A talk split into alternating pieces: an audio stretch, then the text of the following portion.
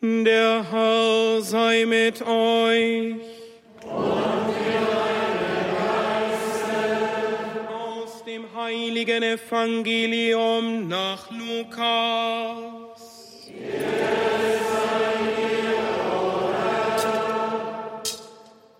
In jenen Tagen machte sich Maria auf den Weg und eilte in eine Stadt im Bergland von Judäa.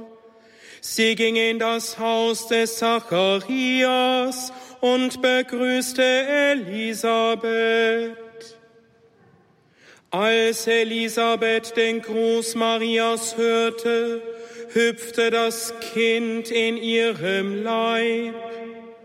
Da wurde Elisabeth vom Heiligen Geist erfüllt und rief mit lauter Stimme, Gesegnet bist du mehr als alle anderen Frauen und gesegnet ist die Frucht deines Leibes.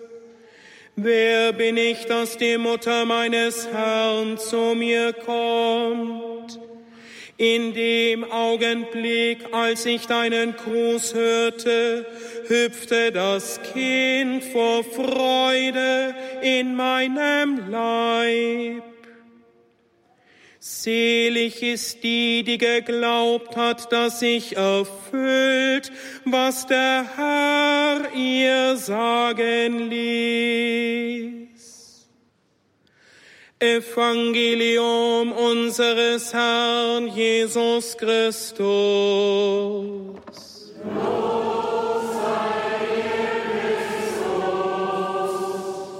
Im Namen des Vaters und des Sohnes und des Heiligen Geistes. Amen. Verehrte liebe Schwestern und Brüder, das war eine besondere Wallfahrt, die Maria, die Gottesmutter, gemacht hat zu ihrer Verwandten Elisabeth.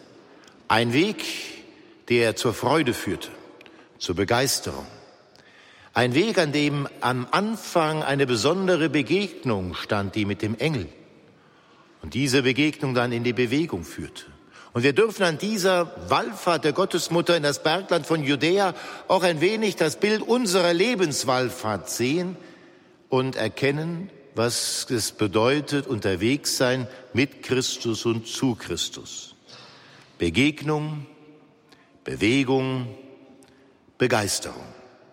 Drei Schlüsselworte für diesen Weg Mariens, aber auch für unseren Weg. Begegnung. Halten wir es doch einmal vor Augen, was geschah. Wir kennen die Verkündigungsszene sehr gut. Der Engel trat bei ihr ein und sagte, gegrüßt, sei, sei gegrüßt, du Begnadete. Maria erschrak. Du Begnadete. Das bedeutet, du bist schlechthin von der Liebe Gottes erfasst und von ihr durchdrungen. Du bist ganz in Gott verbunden und mit ihm vereint.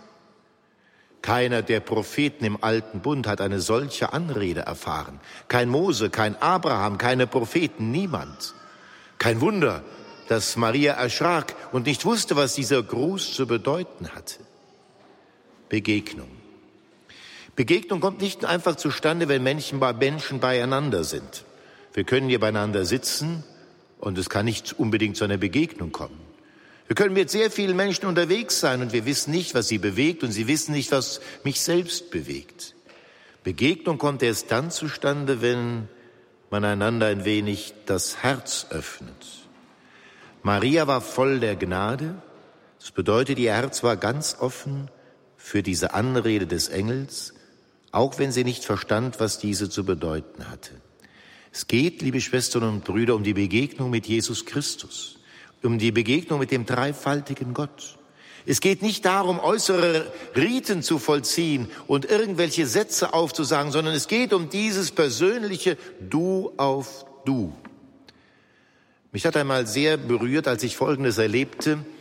Ich war für einige Monate in Kenia, in Mombasa, in einer Pfarrei tätig und neben der Kirche St. Mary's gab es eine und gibt es eine kleine Adoration Chapel, eine Anbetungskapelle, wo 24 Stunden, sieben Tage die Woche das Allerheiligste ausgesetzt ist und die Kapelle ist Tag und Nacht offen. Ich hatte abends eine Familie besucht und kam nach Hause und wollte noch dem lieben Heiland gute Nacht sagen, ging also in diese Kapelle und da sah ich kniend mit dem Kopf ganz auf der Erde eine Frau, die ich kannte, die Frau des Kirchenmusikers und nebenan an der Bank saß die Clara, die dreijährige ältere Tochter, und die spielte vor sich hin und winkte mir so zu, als ich kam, und ansonsten Stille. Und dann erhob sich die Mutter und ich sah, dass sie ihr jüngst geborenes Kind, die Flora, wenige Monate alt, auf ihrem Herzen trug. Eine wortlose, aber tiefe Begegnung. Liebe Schwestern und Brüder, haben wir den Mut, unser Herz dem Herrn zu öffnen und ihm zu begegnen. In der Eucharistie, aber auch in jedem Gebet. Wenn wir morgens den Tag beginnen mit einem Gruß, einem guten Morgen an den Herrn, dann ist das eine solche kleine Begegnung. Und wenn diese Begegnung da ist, dann ist es der Beginn einer weiteren Begegnung, einer dauernden Begegnung, eines Seins in Christus. Ich bleibe in euch, bleibt ihr in mir. Es geht darum, nicht nur an bestimmten Momenten des Tages ihm sozusagen unser Herz zu öffnen, sondern mit offenem Herzen mit ihm zusammenzuleben. Dann ist diese Begegnung eine dauernde, dann ist es ein Zusammensein dem Herrn das Herz öffnen, der Beginn des Glaubens, der Beginn des Betens, der Beginn dieses großen Weges der Gottesmutter über die Berge bis hin in, in das Bergland von Judäa. Lassen wir uns immer wieder auf diese Begegnung ein. Bewegung. Halten wir uns auch das vor Augen. Der Engel sagt eher, eher beiläufig, dass die Verwandte Elisabeth ein Kind erwarten würde. In einem Alter, in dem, in dem normalerweise niemand mehr ein Kind bekommen kann. Und was tat Maria? Sie war vielleicht 16 Jahre alt. Und natürlich gab es weder Handy noch irgendwelche Kommunikationsmittel, allein die Botschaft des Engels. Und stellen Sie sich einmal vor, Maria kam zu ihren Eltern, Anna und Joachim, und erzählte, ich möchte morgen zu unserer Verwandten nach Elisabeth, nach Ein-Karem, ungefähr 140 Kilometer, weil sie ein Kind bekommt. Ich weiß nicht, wie Sie als Eltern reagieren würden, wenn Ihre 16-jährige Tochter so etwas sagen würde. Maria hat sich aber nicht davon abbringen lassen. Sie wusste, dass der Engel recht hat und sie machte sich auf den Weg. Sie wollte die treffen, an der Gott auch gehandelt hat. Liebe Schwestern und Brüder, der Glaube will in Bewegung bringen. Der Glaube will, dass wir nicht einfach sitzen bleiben, sondern die Botschaft weitertragen. Wir können das nicht für uns behalten. Wenn man Kinder sieht, dann rennen die oft. Warum? Weil Kinder froh sind und die möchten irgendwas mitteilen. Ich weiß noch in meiner Schulzeit, wenn ich eine schlechte Note hatte, dann war der Heimweg vom Bus nach Hause sehr, sehr lang, weil ich ganz langsam gegangen bin. Wenn man traurig ist und eine schlechte Nachricht hat, dann hat diese Zeit und versucht sie hinauszuzögern.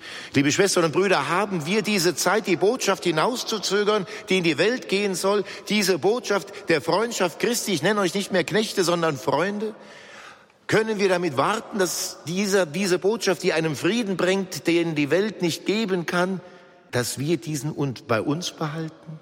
Es geht darum, hinauszugehen und das Evangelium zu verkünden. Wie?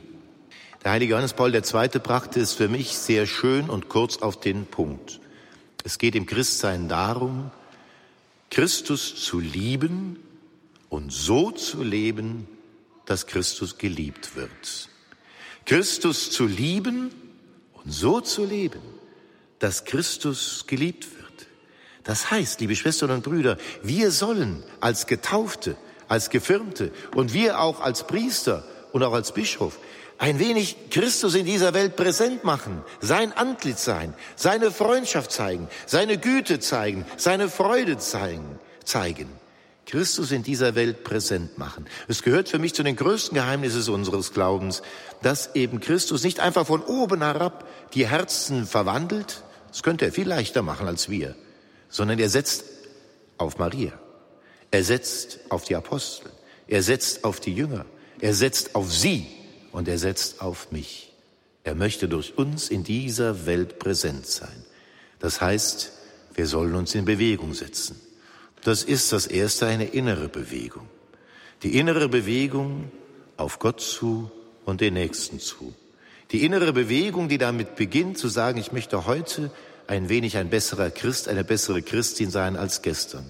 Ich möchte heute versuchen, die Momente dieses Tages in Gelegenheiten zu verwandeln, Gott und den Nächsten zu lieben. Und wenn es heute etwas besser gelingt als gestern, bin ich dafür dankbar. Und wenn es nicht so gut gelingt, habe ich Gott um Verzeihung zu bitten und neu anzufangen. Bleiben wir in Bewegung. Nehmen wir uns an Maria ein Vorbild. Denn dann kommt es zum dritten, nach der Begegnung und der Bewegung, die Begeisterung. Was für eine Freude. Ich glaube, wenn es, wir nennen sie auch die freudenreichen Geheimnisse, sie bringen da das irgendwie auf den Punkt. Ein Fest der Freude entsteht, weil Maria Christus bringt zu dem letzten Propheten des alten Bundes, zu Johannes, beide noch im Mutterleib. Und das Kind hüpfte vor Freude. Es hüpfte vor Freude. Ich habe gelernt, dass dieses Hüpfen vor Freude im griechischen Original, wenn man es wörtlich übersetzt, es tanzte vor Freude. Das erinnert mich an mein Lieblingswort in Kiswahili, dieser Sprache, die man in Kenia spricht. Da heißt es nämlich in der Übersetzung, in der Kiswahili-Übersetzung dieses Evangeliums, Kachanga kikarukaruka kwafuraha. Kikarukaruka kwafuraha. Da hört man doch schon das Kind hüpfen. Freude, liebe Schwestern und Brüder, die will nicht diskutiert werden, die will nicht akademisiert werden, die will nicht gelehrt werden, die will gelebt werden. Und sie soll in unserem Herzen Raum haben.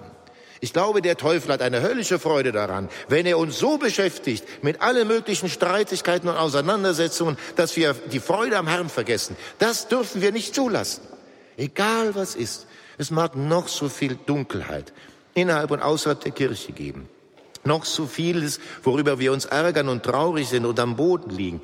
Niemals dürfen wir die Freude am Herrn vergessen. Denn er ist immer größer als unsere Schwäche.